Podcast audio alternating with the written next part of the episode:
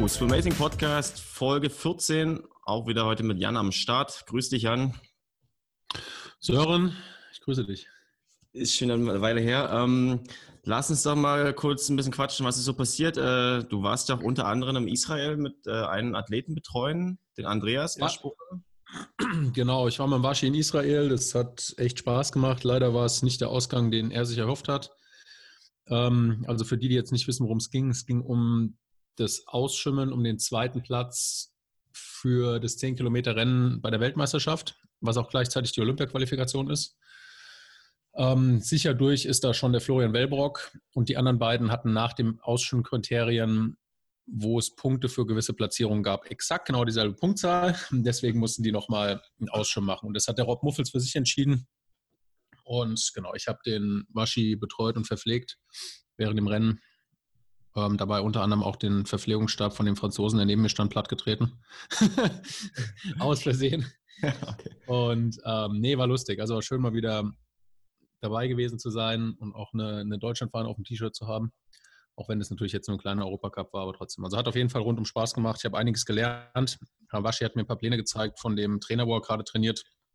Das ist der Philippe Lucas, die Insider, Insider hier, die werden es wissen, französische Trainerlegende, der ja, also einige Olympiasieger produziert hat und jetzt auch immer noch dabei ist, welche vor allem im Freiwasser ähm, ganz nach vorne zu bringen. Und also ich fand es super, habe viel gelernt, habe viel Spaß gehabt und genau. Du sagtest ja schon, äh, ihr kennt euch ja schon lange. Wie ist es denn jetzt zu der Zusammenarbeit nochmal gekommen?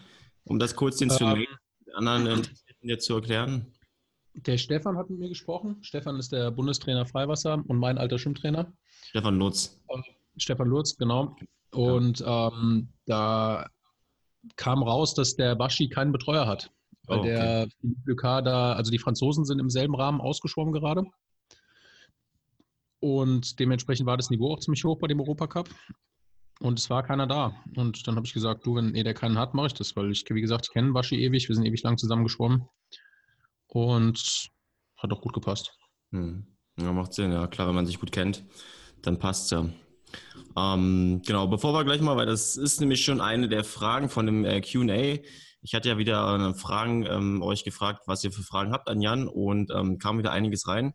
Bevor wir darauf gleich eingehen, da geht es sich auch um Freiwasser. Ganz kurz noch der Shoutout, an, du hattest ja auch mit Marco Sommer vom Triathlon Podcast eine Episode abgedreht. Mhm.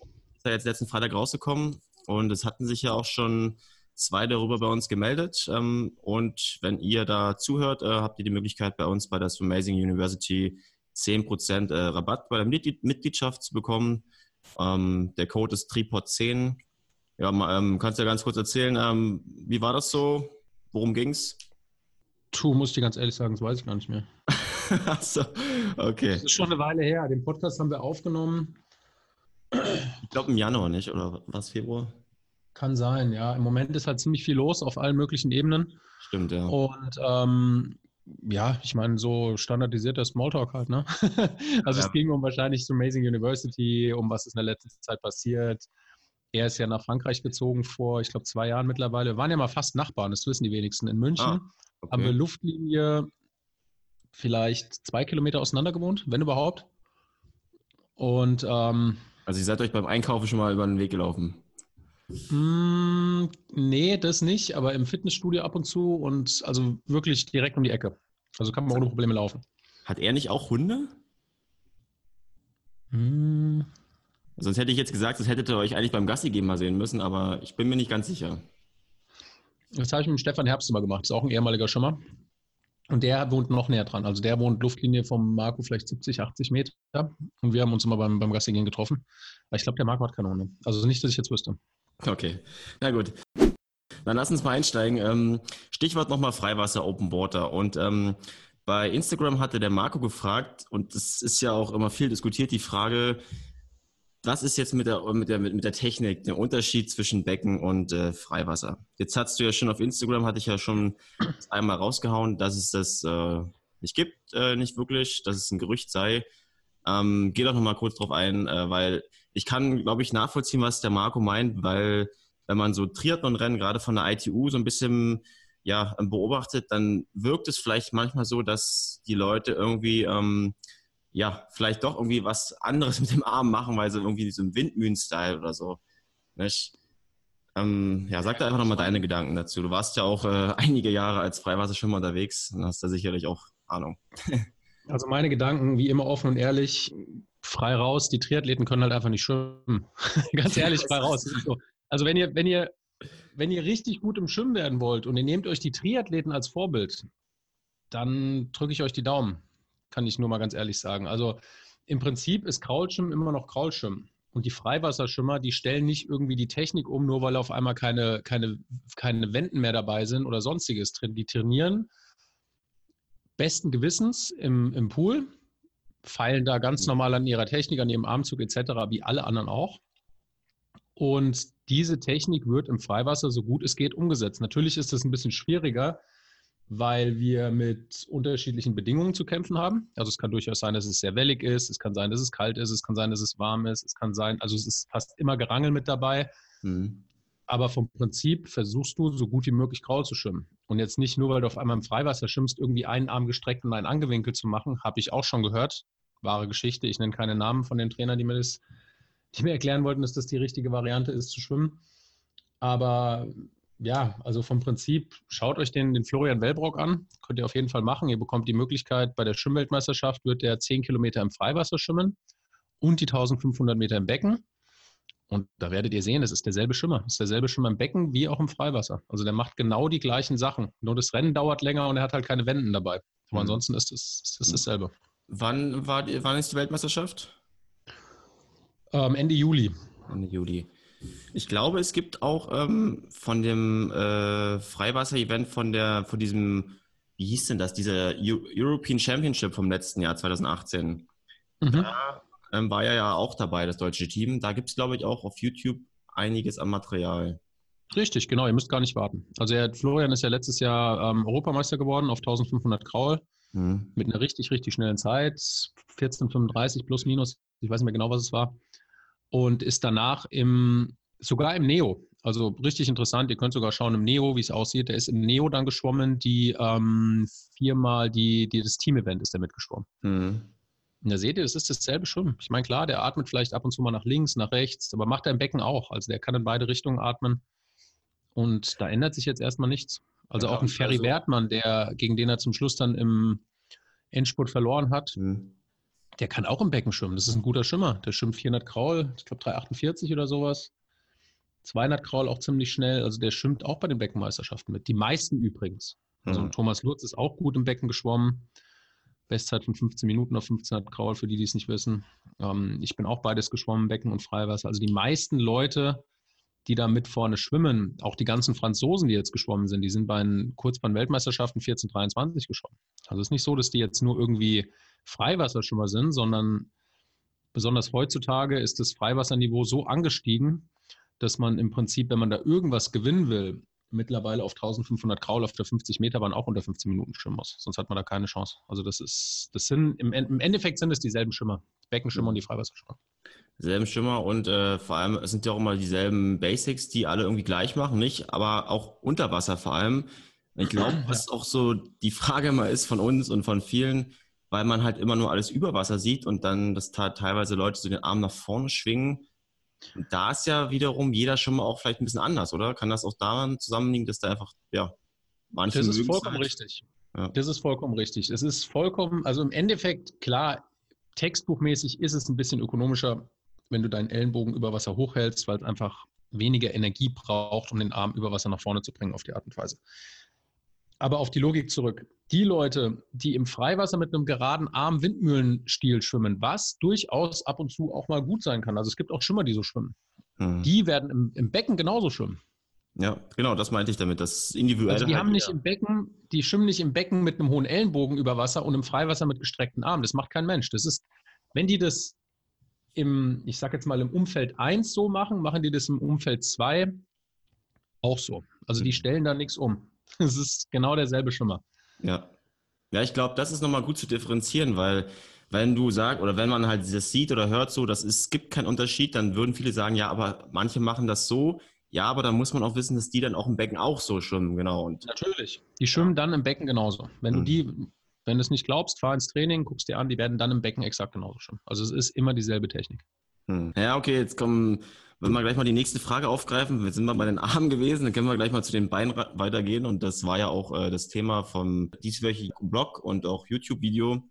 Da hat's, ähm, oder wir hatten ja noch mal beim YouTube-Video hatten wir vor allem so beinstark die Übung und was das ausmacht, ähm, sind wir darauf eingegangen oder du vor allem. Und ähm, im Blog hat man nochmal generell so, was es für Vorteile bringt, also zur Stabilität, zur Wasserlage und ähm, Vortrieb, wobei der natürlich nicht so nennenswert ist, auch gerade wahrscheinlich bei Triathleten. Und jetzt waren noch einige dabei, die echt Probleme hatten, gerade was so die Fußgelenksarbeit angeht. Mhm. Ähm, und jetzt hast du ja auch schon gesagt, ja, okay, da bringt halt viel, viel, nicht? Also mit Dehnen und äh, Mobility. Was mich mal interessieren würde, habt ihr denn da jetzt von euren Trainern damals in deiner aktiven Karriere da auch irgendwelche Vorgaben bekommen? So, macht das in der Woche oder sowas? Also die meisten Schwimmer verstehen das irgendwann selber und machen das in ihrer eigenen Erwärmung so ein bisschen. Wir haben in Würzburg durchaus partnermäßig Fußgelenksdehnung ähm, gemacht. Zwei, dreimal die Woche. Also das war auf jeden Fall mit dabei. Ähm, aber vom Prinzip ist es was, wo man selber dran arbeiten soll. Was übrigens auch viel bringt für die Fuß Fußgelenksbeweglichkeit des Flossenschwimmen. Ich meine, ist ja logisch, die Fläche wird größer.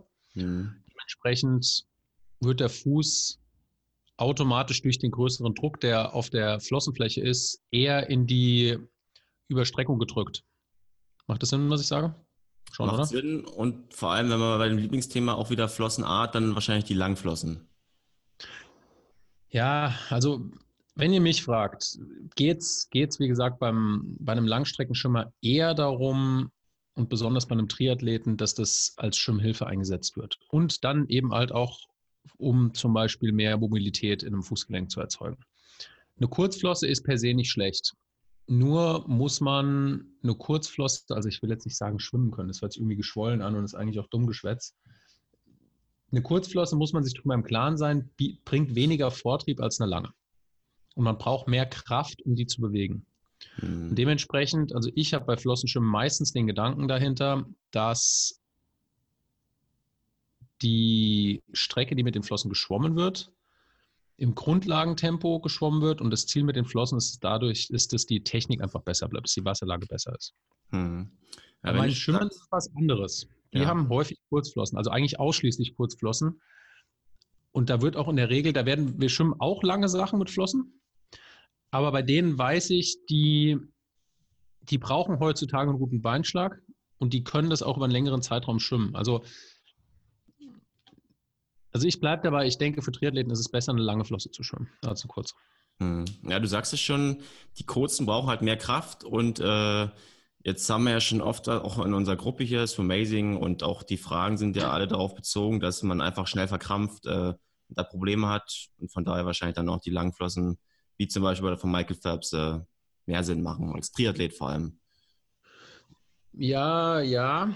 Es könnte sogar sein, dass man mit den langen wieder mehr Krämpfe kriegt, weil ja, wie gesagt, der Druck größer ist und der Fuß dadurch eher überstreckt wird, als wenn der Druck nicht so groß ist. Ach so, weil du mehr Druck auf, durch das Wasser dann drauf bekommst. Okay, ja. Hm. Genau, wobei, ja, also Flossen generell bringen, bringen überstrecken das Fußgelenk halt automatisch mehr und da, da kommen wahrscheinlich auch die Wadenkrämpfe her zum, zum, zum größten Teil. Also das ist nichts Neues, dass Leute, wenn die noch nie mit Flossen geschwommen sind, häufiger Wadenkrämpfe bekommen. Hm.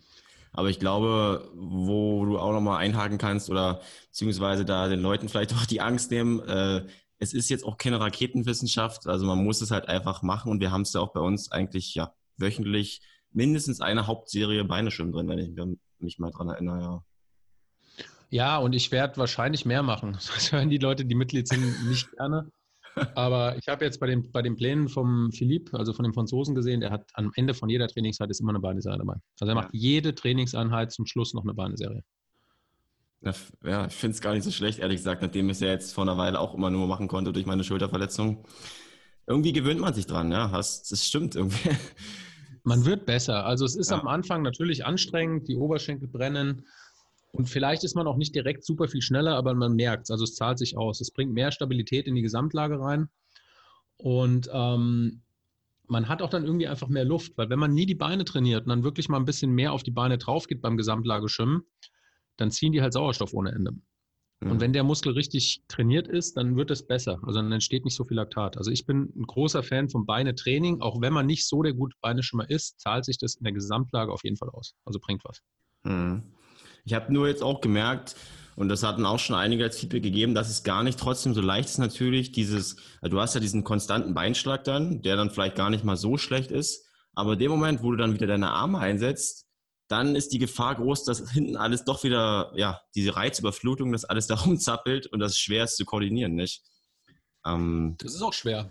Also das fühlt sich auch bei einem Top-Schimmer nicht jeden Tag gut an. Nee. also, also auf keinen Im Fall. Gegenteil. Also die Tage, wo sich wirklich, wo sich das anfühlt, als würde alles perfekt zusammenpassen, hatte ich in, in, in meinen Jahren, also in den Jahren als, als Schwimmer auch selten. Also mhm. es ist, manchmal fühlt sich halt einfach alles ein bisschen unrund an. Das ist ganz normal. Also es kennt ihr vom Laufen und vom, vom Radfahren auch. Es gibt Tage, da läuft alles rund und es fühlt sich an, als würde man auf Wolken laufen, beziehungsweise als würde einer hinten anschieben am Fahrrad. Und dann gibt es Tage, da denkst du, ey, es kann nicht sein. Also irgendwie alles zwickt, Knie sind steif, Hüfte tut weh und das ist beim Schwimmen genau dasselbe. Also manchmal geht es einfach nicht. Hm. Ich glaube, das kennt jeder, ja. Hast du da in deinen vielen äh, Swim-Sessions da irgendwas an, also zumindest, man muss es ja mal gucken, was für einen selber passt, aber für dich rausgefunden, wo du vielleicht vor oder was du gemacht hast und dass du dann in der Einheit besonders vielleicht gut warst? Irgendwelche Routinen oder weiß der Kuckuck was? Irgendein Ritual? Mm. Nicht wirklich. Also man muss dazu sagen, ich bin ja auch, ich komme aus der harten Schule. Also in Würzburg, wir haben nicht viele Technikübungen gemacht. Wir haben Technikübungen gemacht, also nicht, dass ich jetzt erzähle, da wird nicht auf Technik geachtet, wird schon. Nee, ich meinte jetzt so vor allem auch ähm, davor so. Also sage ich mal, du hast noch mal irgendwie Stabi gemacht, du hast von mir aus einen Kaffee getrunken oder, weißt du? Also irgendwas. Nein, nein, nein, nein, nein.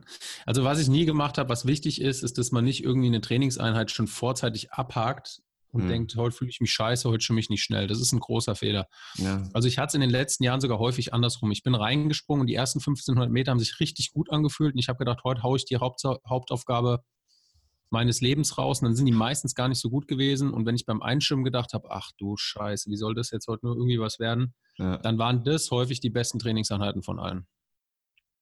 Ja, ja also nicht aufgeben, klar. Dann Nee, einfach versuchen, Bestes machen und auf einmal läuft's. Also es kann sein, dass es auch mitten in der Aufgabe auf einmal Klick macht und dann geht's. Also einfach dranbleiben. Es ist und halt wissend, dass es nicht jeden Tag sich gut anfühlt. Ganz im Gegenteil. Also die Tage, die sich richtig gut anfühlen, die sind in der Regel eher selten. Eher selten, ja. Und der Rest ist Fleißarbeit. ähm, ja. Apropos Fleißarbeit, ähm, eine Sache noch zu der Fußgelenksfrage. Ähm, die auch der Sebastian hier auf Instagram gestern gestellt hatte. Da ging es auch darum, verkrampfen und steifen. Und da hatten wir ja schon gesagt, den Wadensitz.